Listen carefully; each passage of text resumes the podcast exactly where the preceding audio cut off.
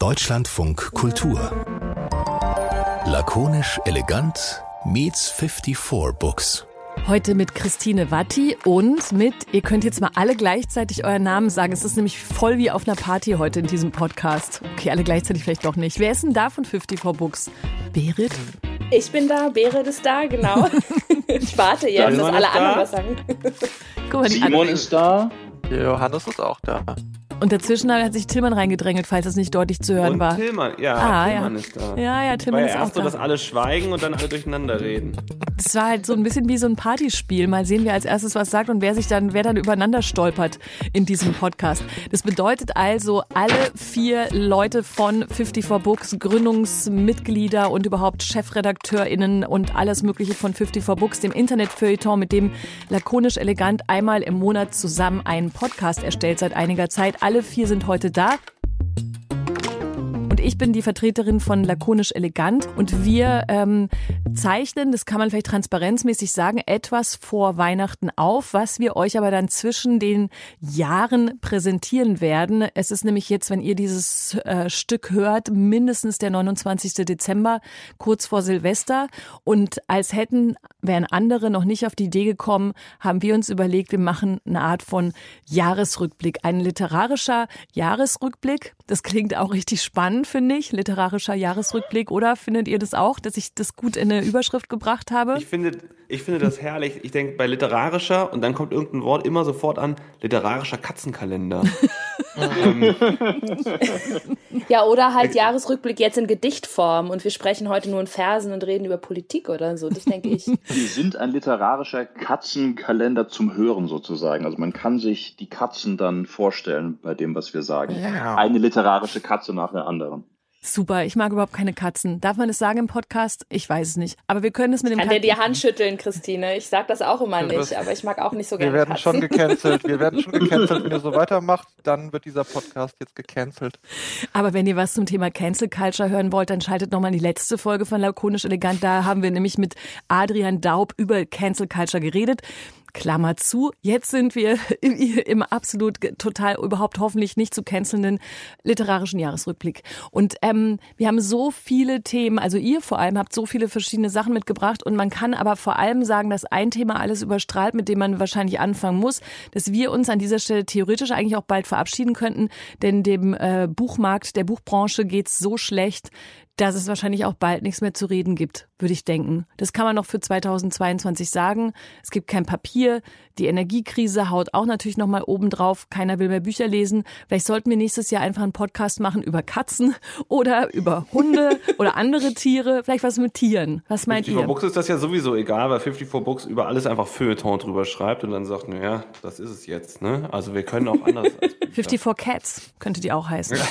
Aber sag mal hier, Krise auf dem Buchmarkt. Berit, du bist ja auch zum Beispiel Schriftstellerin. Bin auch in der Krise. Autorin. Genau, du bist auch in der Krise. Ja, ähm, also Verkaufszahlen sind massiv eingebrochen seit Februar, haben sich nicht erholt. Ähm, und wenn man jetzt so Branchenreports liest, was ich irgendwie leidenschaftlich tue, weil ich das immer so faszinierend finde, was da steht, dann sieht man jeden Monat neu 10% Einbruch hier, Onlinehandel kaputt, 12% hier. Also das Weihnachtsgeschäft ist nicht richtig in Fahrt gekommen. Es verkaufen sich tatsächlich in Deutschland Bücher gerade nicht besonders gut. Aber Krise, Krise der Literatur ist natürlich falsch, weil ähm, Literatur verändert sich vielleicht einfach, aber also ich, ich weiß nicht, da haben die anderen bestimmt auch Meinung zu. Aber das Jahr 2022 war für den Buchhandel scheiße. Und das ist jetzt auch richtig so gesagt, weil es wirklich so war.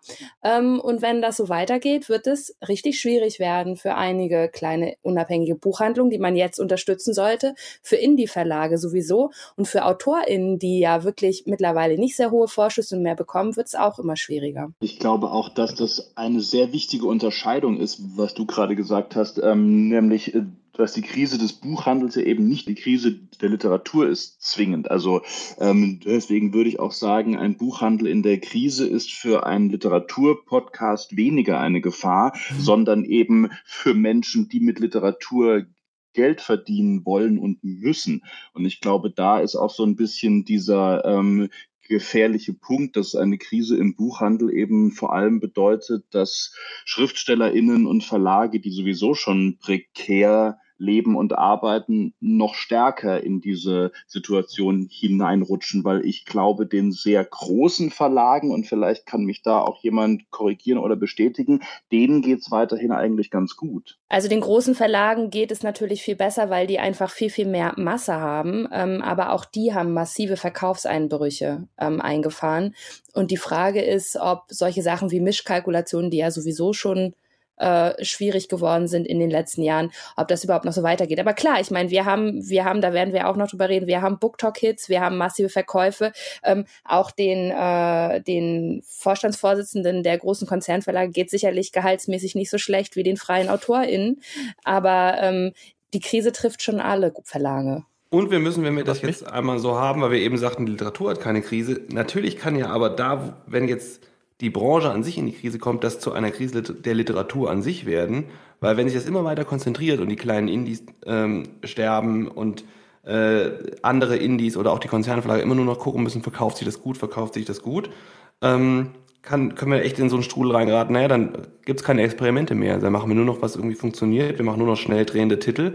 Und vielleicht wird es, man will jetzt nicht zu sehr Cassandra rufen, aber vielleicht wird es dann tatsächlich aus der Branchenkrise, aus der Krise, wo es gerade nur um Kohle geht, was jetzt das nicht kleinreden soll, ähm, eine Krise Literatur, weil einfach die Inhalte dann irgendwie noch mehr glatt gebürstet werden, weil es nur darum geht, kann ich es schnell verkaufen, ja oder nein? Und wenn nein, fällt es halt runter. Sagt Tillmann Winterling, ich mache das jetzt diesmal so, dass ich zwischendurch euren Namen sage, damit man euch überhaupt auseinanderhalten kann, habe ich mir gerade überlegt. Und deswegen, Johannes Franzen, so zum Wiedererkennen, hast du denn aber zumindest eine Antwort darauf, warum das so ist? Also ich meine, Energiekrisen braucht man jetzt hier nicht im Literaturpodcast erklären, aber warum geht's denn allen so schlecht? Gibt es da noch so eine größer liegende ähm, Krise, die nicht so viel damit zu tun hat, dass alle insgesamt nicht in der besten Verfassung auf der Welt äh, sind gerade? Also zunächst mal muss man ja dazu sagen, dass der Buchhandel, solange ich denken kann, immer irgendwie in der Krise war. Also ich habe eigentlich fast noch nie gehört, dieses Jahr läuft es besonders gut, aber man hat schon den Eindruck, wie Berit gerade ja auch gesagt hat, dass es dieses Jahr wirklich, also wirklich ums Eingemachte geht und dass es äh, so viele verschiedene Faktoren zusammenkommen und die Zahlen wirklich so stark eingebrochen sind, dass man eben sagen kann, das geht über das normale Krisengeräte hinweg.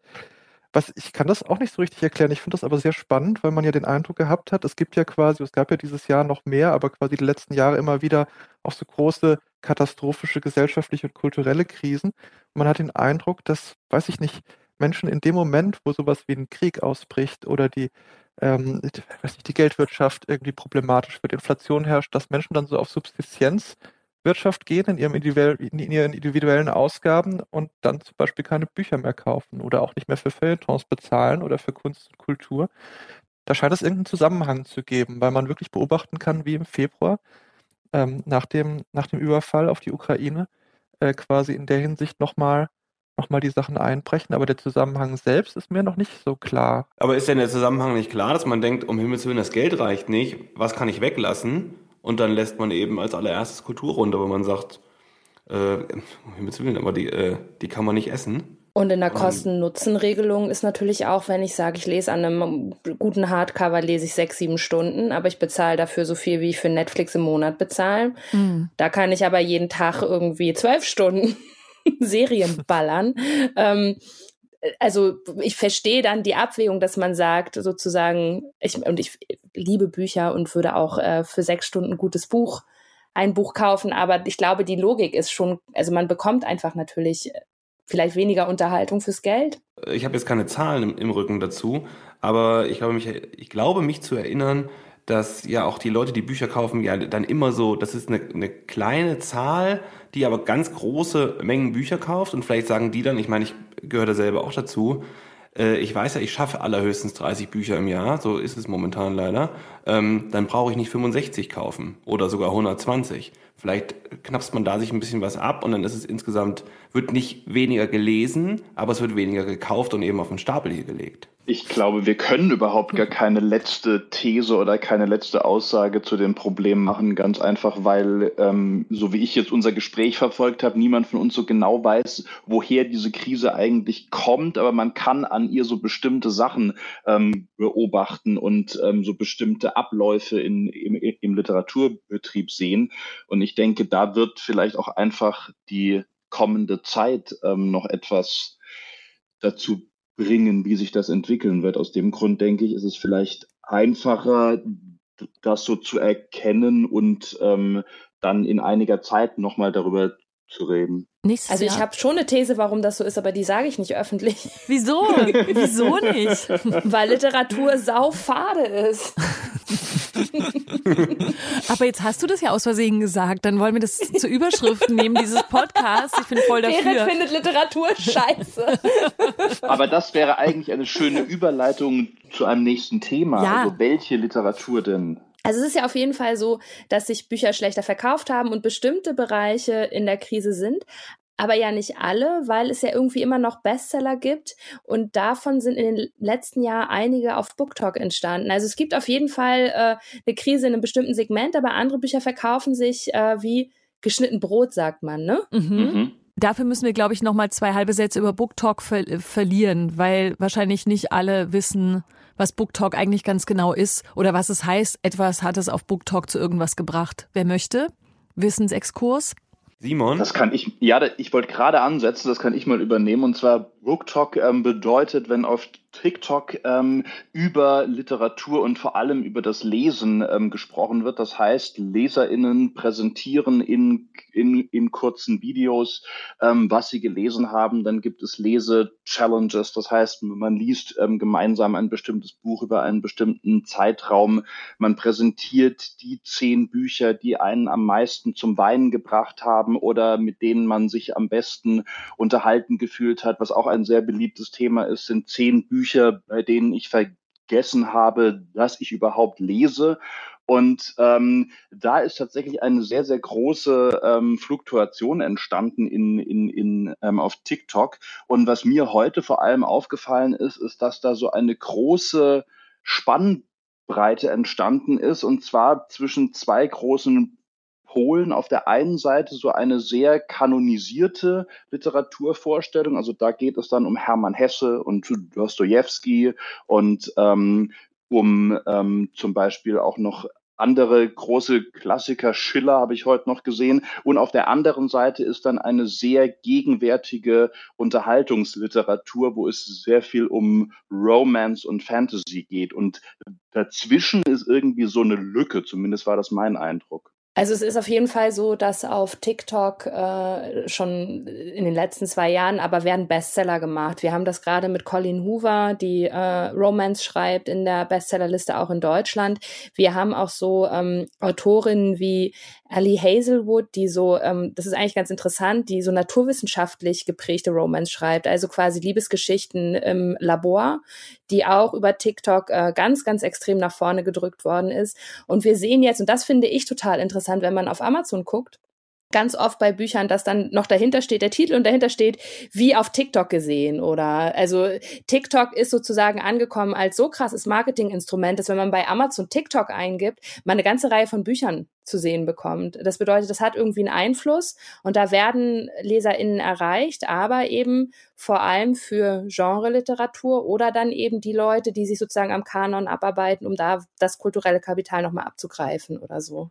Und es gibt ja inzwischen auch sogar auf Büchern, so, so wie es auf anderen Büchern den Spiegel-Bestseller Aufkleber gibt, dann gibt es auf anderen Büchern den, den TikTok ähm, Aufkleber, also wo dann sozusagen ein anderes Gütesiegel vielleicht auch für einen anderen kulturellen Habitus ähm, steht. Also dass jemand, der eben sich nicht für Spiegel-Bestseller interessiert, dann vielleicht eher zu einem Buch greift, wo der TikTok-Aufkleber draufsteht oder bei Thalia, habe ich auch schon gesehen, zum TikTok-Regal läuft, also wo dann wirklich ähm, die entsprechenden Bücher da, da dann alle aufge, ähm, aufgestellt sind. Was halt toll ist, ist, dass sich BookTok tatsächlich den Zyklen äh, des Literatur- oder des, des Buchbetriebs entzieht, weil ähm, da plötzlich Bestseller entstehen. Das können ältere Bücher sein, das können Bücher sein, die sind zehn Jahre alt, die sind fünf Jahre alt. Also ist sozusagen dieser ähm, ja eigentlich vorgegebene Zyklus von Frühjahrsprogramm, Herbstprogramm und so weiter, der wird gar nicht eingehalten. Ähm, und AutorInnen, die sozusagen diesen TikTok-Fame erreichen, also im Romance-Bereich sind das einige zum Beispiel, da wird dann auch alles gelesen. Also wird auch dann weit komplett in die Backlist hineingelesen. Und das ist, glaube ich, ein interessantes äh, Phänomen, weil das so ein bisschen den Vertrieb über den Haufen wirft, wie er eigentlich mal äh, gedacht worden ist im Literaturbetrieb. Und dann sind wir natürlich, haben wir jetzt den Kreis geschlossen zu den Verkaufszahlen in der Krise. So natürlich aber auch nicht steuerbar, ne? Also ich meine, der Vertrieb ist, will ja eigentlich steuern und, und will irgendwie sagen, so hier ist unser Frühjahrsprogramm, verkauft das jetzt, kauft das, stellt das euch palettenweise in den Laden. Und jetzt ist es einfach so ein bisschen so, niemand weiß, was denn, also ist ja in jeder anderen Branche auch so, niemand weiß, was der nächste Hype ist. Dann stehst du da und ist halt dein Romans-Titel ausverkauft, weil du nicht nachgedruckt hast. Aber ich glaube, dann hast du auch noch andere Probleme. Na, aber ich glaube, ja. das ist genau nämlich gerade in der Papierkrise ein großes Problem für Verlage, wenn du halt äh, eigentlich versuchst, kleine Auflagen zu drucken, damit die sich eben, äh, also damit du nicht in die Miesen gehst und dann hast du plötzlich einen Hype und plötzlich wird so ein Buch äh, gepusht ohne Ende.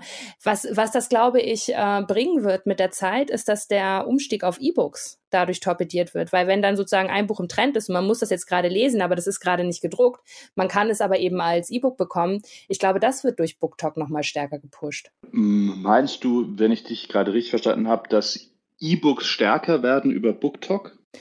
E-Books werden stärker durch die äh, Papiermangelwirtschaft, weil halt, wenn man ein Buch lesen will und das ist noch nicht im Nachdruck, ja. man eben auf das E-Book zugreifen kann. Das ist meine These. Aber ja, ich bin noch, ich bin mir nicht sicher, ob das wirklich, ob das, ja, oder? Dem würde ich zustimmen, aber ich würde widersprechen, dass BookTalk das E-Book stärkt, sozusagen vielleicht dann indirekt über das, was du gerade gesagt hast, weil mein Eindruck ist eher, dass BookTalk eben nur funktioniert mit dem Buch als Gegenstand, weil du ja diese Buchregalreihen auf den Videos hast oder die dicken Bücher, die gehalten werden. Und gerade heute irgendwie noch ein ähm, TikTok-Video ähm, gesehen, wo tatsächlich als Anleitung stand, romantisiere dein Lesen. Also setz dich mit deinem Gegenstand Buch neben eine Kerze und lies, weil das Lesen heißt. Und ich habe das Gefühl, ich habe das Gefühl, dass über BookTok da fast so eine Art konservativer Backlash funktioniert, hin zurück zum Buch als Gegenstand, eigentlich weg von dem digitalen Buch, was auch irgendwie wieder spannend ist, dass genau das über ein digitales Medium funktioniert dann in dem Moment. Ich meine tatsächlich wirklich nur über diese Hypes, die sozusagen mhm, ja. die Vermarktungsmechanismen aushebeln. Weil, dass der Gegenstand sich cool abfilmen lässt, sieht man doch auch an diesen ganzen Trendvideos. Die habe ich gerade ja. äh, gesehen, wo gezeigt wird, wie man äh, das Buch am besten abfilmt mit seinem Handy, so von der Seite ja. rüber und dann über die Seite und so. Ähm, das funktioniert natürlich nicht mit dem E-Book. Ich finde das irgendwie niedlich mit dem ähm, Lesen heißt neben einer Kerze sitzen mit seinem Buch. Ja. Das, ist, das ist ja ganz, ganz schön. Ich finde es nur lustig, dass, dass die äh, die Papierkrise, die ja den Buchhandel gerade irgendwie auch beutelt, in so, einer, so einem krassen Kontrast zu dieser Romantisierung und zu diesem Romantisierungsbedürfnis, das auf Social Media gerade in Bezug auf Literatur stattfindet, steht. Also da beißen sich halt zwei Dinge, denn zum einen möchte man halt den Gegenstand haben, den man braucht, um das zu romantisieren. Man muss für ein schönes Foto mit einer Kerze oder so, braucht man halt ein Buch. Und gleichzeitig wird Papier immer teurer. Ich muss ja ehrlich sagen, ich habe das Problem irgendwie nicht so richtig und auch noch nicht so richtig verstanden, weil ich ja seit einem Jahr oder seit über zwei Jahren nur noch, nur noch digitale Bücher kaufe eigentlich. Ich weiß nicht, wie es euch da geht. Aber ich muss auch sagen, dass jetzt im letzten Jahr bei der Diskussion darüber, dass das Papier jetzt irgendwie mangelhaft wird, ich dann doch nochmal gedacht habe, naja, gibt ja einen Medienwandel, den könnte man ja einfach mal vollziehen, dann hätten wir das Problem vielleicht nicht so stark. Aber vielleicht bin ich da auch zu, weiß nicht, zu ähm, modern. progressiv, zu modern einfach und möchte, möchte anderen Leuten vorschreiben, wie sie, dass sie quasi ihre geliebten Printbücher aufgeben sollen. Aber ich muss doch noch, ich habe mich da lange zurückgehalten, weil ich immer dachte, naja, das ist ja auch Geschmackssache. Aber wir haben die Diskussion ja jetzt wirklich schon länger, auch mit dem, mit dem Buchhandel, ob die Buchhandlungen offen sein müssen während Corona, weil sie die Tankstellen der Seele sind und so weiter und so fort. Und jetzt, jetzt haben wir das Problem wieder mit dem Papiermangel. Und ich frage mich manchmal, ist es nicht irgendwie Zeit zu sagen, naja, wir haben da die technischen Möglichkeiten, warum dann nicht einfach sich darauf einstellen? Ich verstehe das überhaupt nicht. Ich hoffe ja jedes Mal, wenn wir über solche Themen reden, dass ihr sagt, wieso das alles so ist, wie es ist. Ich kapiere das gar nicht. Ich kapiere aber auch mich selber nicht. Ich bin auch so eine, ich bin, ich kaufe immer noch, wenn ich kann, mal ein Buch. Also ich da komme in das digitale Lesen nicht richtig rein. Ich verstehe aber das Romantisieren davon, das okay als BookTalk-Phänomen oder als Social-Media-Phänomen, wie immer wieder irgendwelche äh, totgeglaubten und äh, selbst, wie hieß das nochmal, Beere, das weißt du doch bestimmt. Wie nennt man dieses Phänomen, dass alles, was digital, was digitalisiert wurde, sich aber trotzdem immer in seiner, in, in seinem Icon auf was analoges, altes bezieht. Also dass man diese seltsamen Schritte gleichzeitig macht. Man wird digitali man wird digitaler und man braucht anscheinend immer wieder so ein Backlash zu diesem zu dieser Romantik des haptischen oder wie auch immer man das nennen könnte. Aber warum das so ist, ich verstehe das wirklich nicht, weil es ist ja tatsächlich total irrational. Aber es ist tatsächlich, also ich, ich weiß jetzt nicht, ob es einen Fachbegriff dafür gibt, aber es gibt von Katrin Passig ein sehr tolles Zitat dazu, das ich jetzt total aus dem Kopf zusammenklaube. Und das wird dann wahrscheinlich so, wie wenn man aus dem Kopf das Cola-Logo zeichnet, also leicht verzerrt. Ähm, und zwar, dass man, sobald ein neues Medium kommt oder dass ein neues Medium immer durch, noch lange durch das alte gedacht wird. Mhm. Und das ist ja das, ne, dass man hat das Smartphone und eigentlich, also müsste Literatur gar nicht mehr so sein oder auch gar nicht mehr so aussehen, aber wir machen alles sehr ähnlich und wir haben E-Books, die immer noch so tun, als wäre ein Buch mit Anfang und Ende, was ja in einem digitalen Medium überhaupt nicht notwendig ist und was man ja auch sieht bei genuin digitalen Publishing-Formaten, sowas wie Dreamy oder Fanfiction oder so, dass das ja komplett über den Haufen geworfen wird. Dass hier ist der Buchdeckel, da ist der Anfang, da ist das Ende und am Ende steht fin oder Ende oder ja. was auch immer. Das muss, braucht man ja gar nicht in einem digitalen Format. Machen wir aber immer noch. Ähm, ich glaube, das ist eine, das ist eine Nostalgie, weil die Dinge, an die wir uns gewöhnt haben, die, äh, an, an denen hält man fest. Aber ich glaube, dass das ähm, Social Media Buchphänomen nochmal was anderes ist. Und ich glaube, da geht es wirklich, wie Simon sagt, um diese Inszenierbarkeit von dem Gegenstand. Weil der lässt sich schlichtweg nicht so gut inszenieren audiovisuell, wie äh, also wenn man wenn man ihn nicht in der Hand hat. Ähm, ansonsten, mhm. ich bin ja, ich bin ja, ich habe ja auch, im, weil wir jetzt ja einen Jahresrückblick machen, man kann ja in der in der Kindle-App sehen, wie viele Bücher man gelesen hat. Ne? Man kann also jetzt in so einen Schrittzähler oder Spotify Rap Challenge kommen und sagen, wie viele Bücher habe ich auf meinem Handy gelesen oder so. Ähm, und ich bin schon auch bei E-Books doll angekommen. Also ich lese fast gar nichts in Print. Also in Papierformat. Ja, Johannes freut sich. wir haben uns, nee, wir haben uns lang, wir haben uns zu lange zurückgehalten. Ich wollte da niemanden verunsichern und habe immer gesagt, ja, nein, das kann man machen, wie man möchte und das ist ja kein Problem. Aber dann ist diese ganze Romantisierung losgegangen mit dem Bücherschnüffeln und dieser antidigitale Effekt. und jetzt lasse ich meinen Fanatismus offen raus und frage, ob man damals dann auch dem Herrn Gutenberg gesagt hat, nee, handgeschriebene Bücher haben immer einfach eine ganz andere Haptik. Ja. Was ja tatsächlich passiert ist. Das, ist jetzt, das muss, ähm, hat ja 100 Jahre gedauert, bis sich das durchgesetzt hat, so gesehen haben wir quasi ja ein gutes, gutes Vorbild. Schrecklich, ich bin auch, ich bin so, aber ich bin, ich bin jetzt belehrt für 2023. Ich will auch am Ende von 2023 mit euch dann den äh, Bücher Digital Schrittzähler vergleichen und richtig weit vorne liegen vor euch. Auf jeden wir Fall. aber dann jetzt mal rausfinden, wie viele Bücher hat denn Berit gelesen? Ja, möchtest du sagen? das Problem ist bei dieser Zahl ist ja, dass man, egal was man sagt, wirkt man wie ein Arsch. Ne?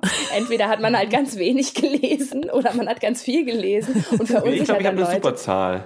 Also ich habe, ich habe im, ja, was hast du? Ach ja, gut, jetzt wollte ich gucken, was bei dir rauskommt, aber ähm, das nämlich, weil ich, ich bin so ein absoluter Hybridleser und ich ja. ähm, habe eine App, die auch zu der Riesenkrake Amazon gehört und Goodreads heißt und notiere mir da wirklich alles, was ich gelesen habe, damit ich hinterher mich auch erinnern kann. Immer noch. Und ah, ja. Ähm, ja, und ich, dann kann man sich eine Leseherausforderung Anfang des Jahres stellen. Sagen, mhm. so dieses Jahr will ich so ja. viele Bücher lesen.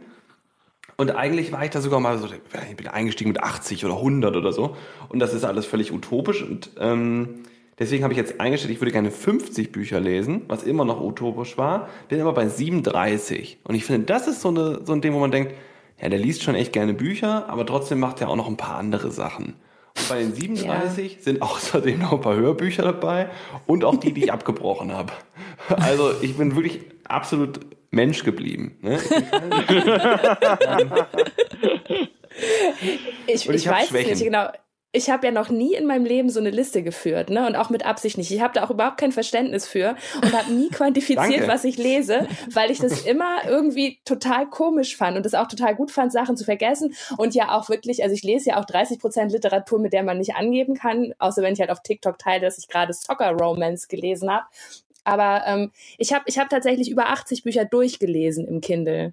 Weil der Kindle ist nämlich richtig fies, der Schrittzähler, der zählt nämlich keine angelesenen Bücher. Der zählt nur die, oh. die man wirklich fertig gelesen hat. Wow. Ja, oder, oder fertig durchgeblättert. Ja, ja, genau. Also ich meine, betrügen kann man immer. Ne? Du kannst dir auch so ein Schrittzähler-Schüttelding kaufen und dann hast du auch 10.000 Schritte geschafft. Aber wenn du ich die durchliest... meinen Schrittzähler noch von Hand. Also ist es nicht, wenn jetzt zum Beispiel bei der Zeit drüber steht, dieses Dossier liest du in 29 Minuten, dann denke ich, haha, das werde ich in 20 schaffen, Kollege. Habt ihr das nicht? Das ist furchtbar. Doch, lesen als Sport. Das sind doch, das sind doch Edelfedern, die bei der Zeit schreiben. Da kannst du doch, das musst du wie einen guten Wein genießen, langsam schlürfen. Das nee, ich doch bin, gewonnen, wenn es 40 sind das alles immer Aufgaben. Ich muss das weg. Das muss weg. Das einfach äh, muss erledigt werden. Sag mal, aber ähm, jetzt, jetzt kann ich die Überleitung machen ja, zum nächsten bitte, Punkt. Genau. Weil los. jetzt, wir haben über die Krise im Buchhandel geredet, dann haben wir über BookTok geredet und wir, also was man ja auch sagen muss, ich mit meinen äh, Kindle-Büchern und der Zeit, die eingeschätzt ist, ist, dass sich bestimmte Bücher auch einfach schneller lesen lassen. Also ich habe zum Beispiel den Verdacht, dass ich äh, in, mein, äh, in meinen Fußball-Romance, die ich gerade gelesen habe, passend zur Weltmeisterschaft, ähm, nicht super viel Gehirn investiert habe. und die ging recht schnell vorbei. Also das, das liest man ja wirklich super rasch durch. Und das hat die ja dann auch... haben wahrscheinlich auch nicht viel Gehirn investiert.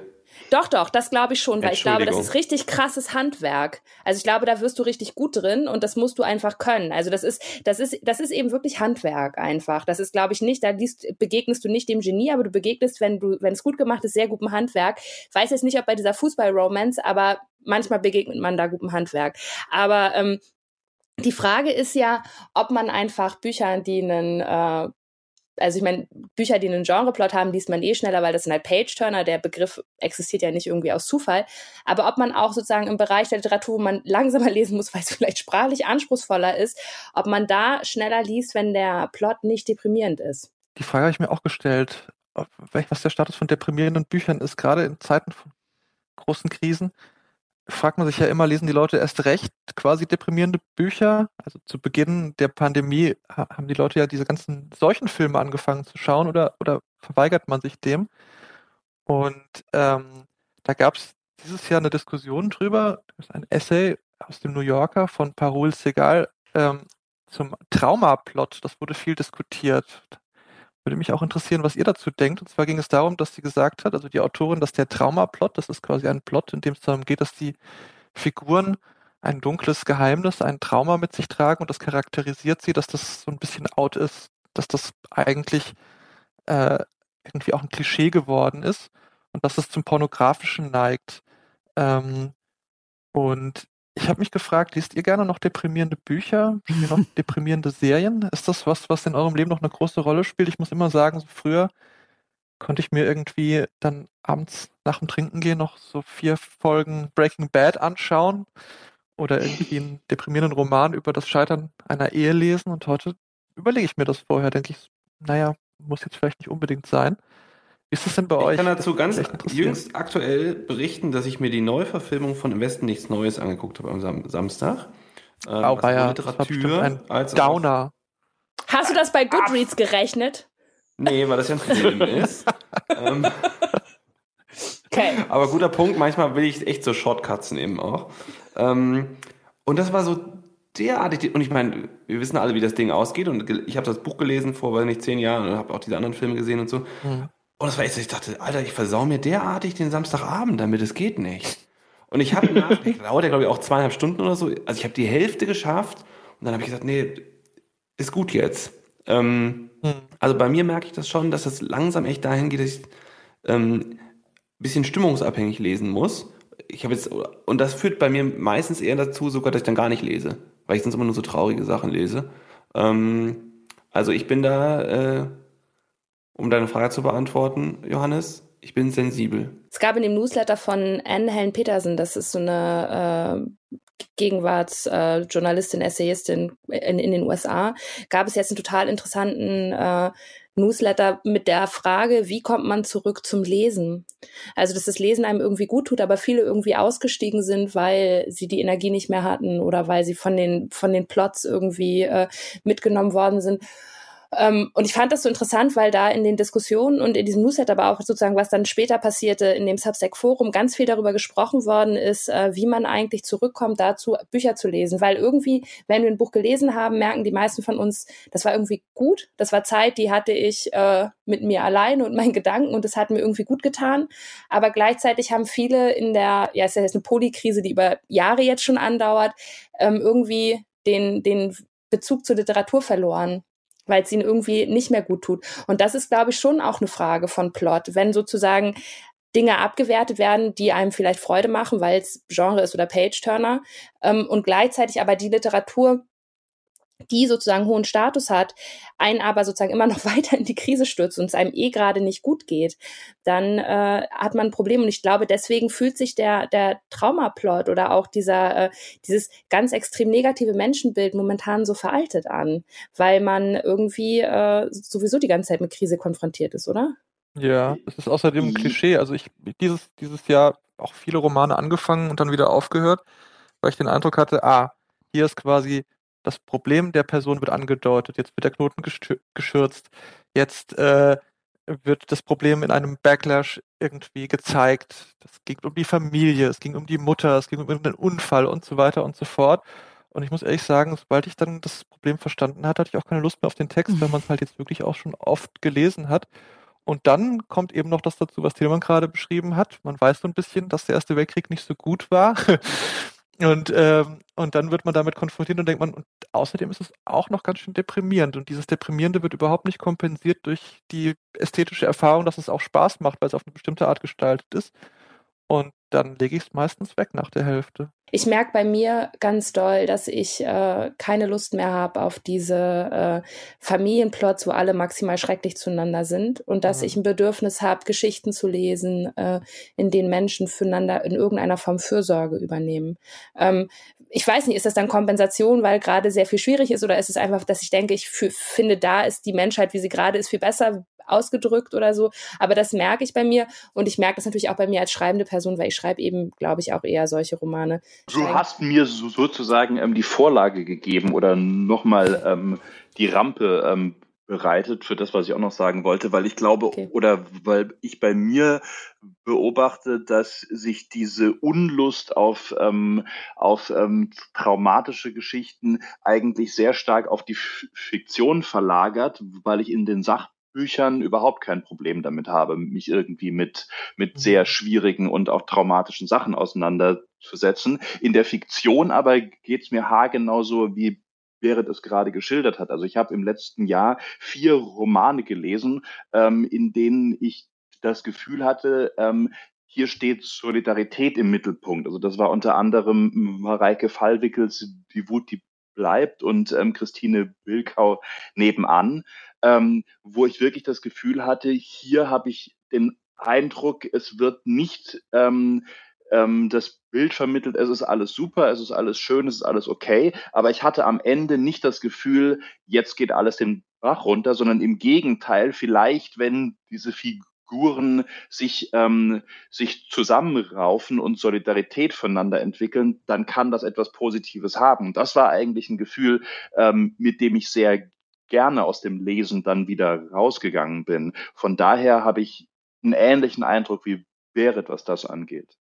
Ich habe neulich mit ähm, Kai Sarabi, der zum Beispiel auch letzte Woche hier in Lakonisch Elegant zu hören war und auch äh, Redakteur ist dieses Podcasts, habe ich darüber geredet oder er hat es aufgebracht, dass man den Begriff äh, wholesome eigentlich mal irgendwie mhm. als Podcast-Thema benutzen müsste. Und dann dachte ich noch so ein bisschen, ja, ach, das ist so ein so ein, so ein, so ein Social Media Wort und eigentlich hab, klebten daran für mich immer viele Katzen und rosane Dinge, lauter Sachen, die ich gedacht habe, blöd zu finden. Um aber gerade muss ich dran denken, dass tatsächlich, vielleicht ist es dann, das ist dann irgendwie so ein Hashtag-Begriff dafür geworden, aber für das Gefühl, was ich glaube ich auch eher hätte. Also es gibt, ich kann einerseits sehr wohl absteigen und gleichzeitig aber habe ich auch so ein äh, Bedürfnis danach, wirklich äh, auch danach, dass es eben dass es, dass sich irgend, dass irgendwas gut ausgeht, aber vielleicht nicht gleich wie im Herzkino, aber ein bisschen ähnlich schon. Also dass die Leute sich, dass sie gut sind miteinander und dass es so, so, äh, dass es eben nicht die ganze Zeit an jeder Ecke kracht und scheppert oder äh, übertrieben, weiß ich nicht, überspitzt formuliert werden muss, was noch alles in dieser verrückten Menschheit passieren könnte. Ich glaube, es gibt ja auch einen Unterschied zwischen wholesome, wo ähm, also die, die Idee oder was, was, was mich interessiert, ist ja zum Beispiel nicht Literatur, in der äh, alles rosa gezeichnet mhm. wird. Also ich bin gar nicht so ein großer Fan von diesen ähm, Familiengeschichten, in denen alle immer gut sind und am Ende haben sie ein kleines Unternehmen und die gesamte Dorfgemeinschaft steht dahinter oder so. ähm, sondern ich finde ja, das, was ich interessant finde, ist, wenn sich Literatur nicht der Realität verweigert. Also schon sagt, es ist alles ganz schön schwierig und es ist alles ganz schön schlimm. Aber die Antwort, die wir darauf haben, ist, dass die literarischen Figuren eben nicht auch alle maximal schrecklich sind, sondern dass die literarischen Figuren sozusagen in dieser schlimmen sie umgebenden Realität einen Weg finden, der letztlich nicht alles schlechter macht. Und ich glaube, mhm. das ist vielleicht der, der, der Punkt da, wo es dann ja auch Literatur wird. Ne? Also, dass man sozusagen nicht sagt, ich will jetzt eine total, also ich will keinen Weihnachtsfilm, also, also will ich auch als Literatur manchmal, aber, sondern ähm, ich, ich möchte aber trotzdem die Komplexität von Realität, aber nicht mit der Antwort, Menschen sind immer schrecklich zueinander. Aber ist wholesome das Rosane nur? Also würdest du das so verstehen? Weil ich habe mich, mich tatsächlich. Nee, würde ich nicht. Ich bin genau. mir nicht sicher. Ich glaube, an, an dem Begriff müsste man tatsächlich dann noch mal ran. Ne? Mhm. Genau wie an irgendwie Oh oder Cringe. Stimmt. oder so.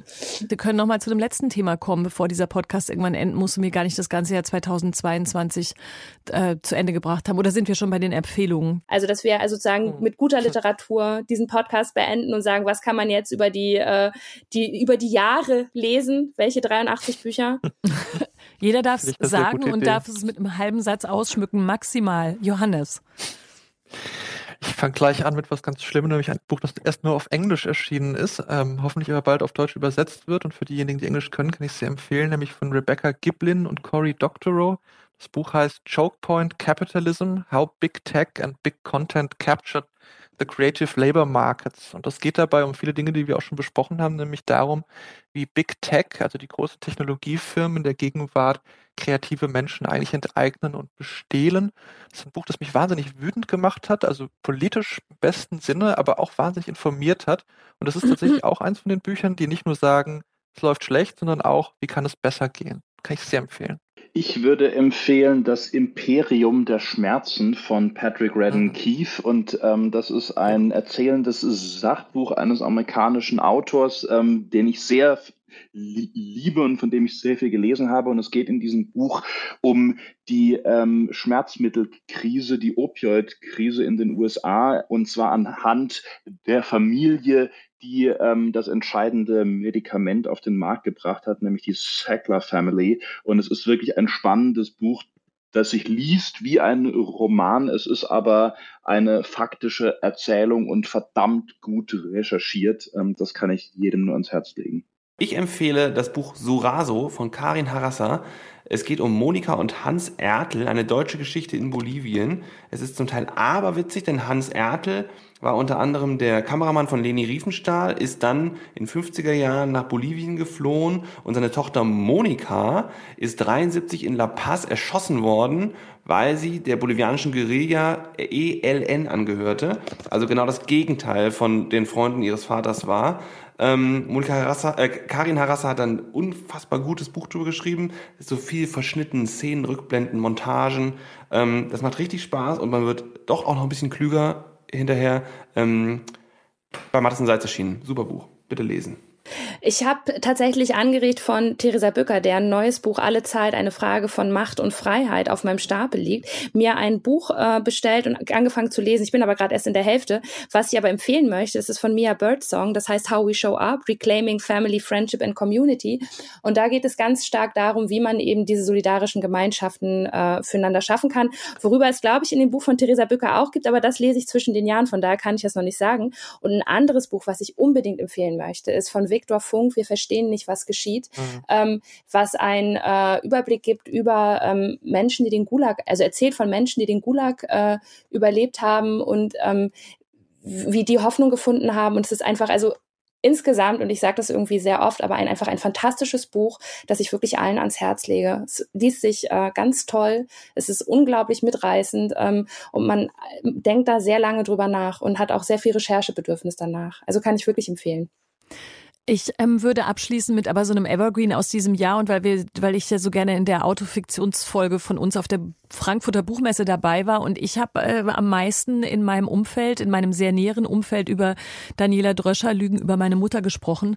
Und da ich ja damals schon in der Folge zugegeben habe, habe ich das überhaupt zugegeben, aber dass ich so ein Fable auf jeden Fall anscheinend aktuell für solche Literatur habe, die äh, mit der ich auch so eine Beziehung anscheinend aufbauen kann an meiner an mancher Stelle, fand ich das ähm, am am tollsten und unaufdringlichsten und dennoch erhellendsten erzählt, wie Daniel Daniela Dröscher das tut, wenn sie über das Leben ihrer Mutter äh, spricht. Ich würde jetzt die ganzen Details weglassen, weil ich glaube, viele Menschen haben dieses Buch schon empfohlen und es wurde auch schon Preis ausgezeichnet und es ist in aller Munde gewesen, aber vielleicht hat jemand noch nie davon gehört und möchte es jetzt lesen, weil ich das gesagt habe. Könnte ja sein. So, es ist jetzt mal Schluss. Es ist auch bald Silvester. Ihr müsst euch doch mal jetzt vorbereiten für eure Silvesterfeiern oder was auch immer. Und wir müssen jetzt mal allen ein schönes neues Jahr wünschen, würde ich sagen. Und vielleicht treffen wir uns ja alle wieder hier, wie im Studio und die anderen an den Boxen, Kopfhörern, was auch immer. Nämlich Ende Januar sind wir wieder da mit lakonisch elegant und 54 Books. Was sind, wollt ihr noch so einen Neujahrswunsch? Habt ihr euch was ausgedacht? Tanzt ihr jetzt noch mal zu viert oder ruft ihr ins Mikrofon oder wie ist? Das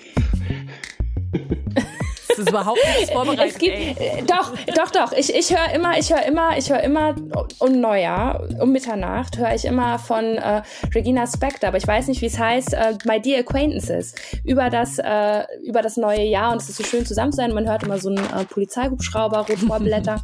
ähm, das empfehle ich hier mit allen für ihre Neujahrsnacht und äh, freue mich darauf, wenn wir uns im nächsten Jahr wieder hören und lesen und sehen und so weiter. Die Männer schließen sich an. Sehr gut. Wir schließen uns an und sagen, so ist recht. Laut und dankbar Tschüss. Ciao. Bis bald. Tschüss. Tschüss. Ciao. Mehr von Deutschlandfunk Kultur hören Sie auch in unserer App. Der DLF Audiothek. Jetzt kostenfrei herunterladen für Android und iOS.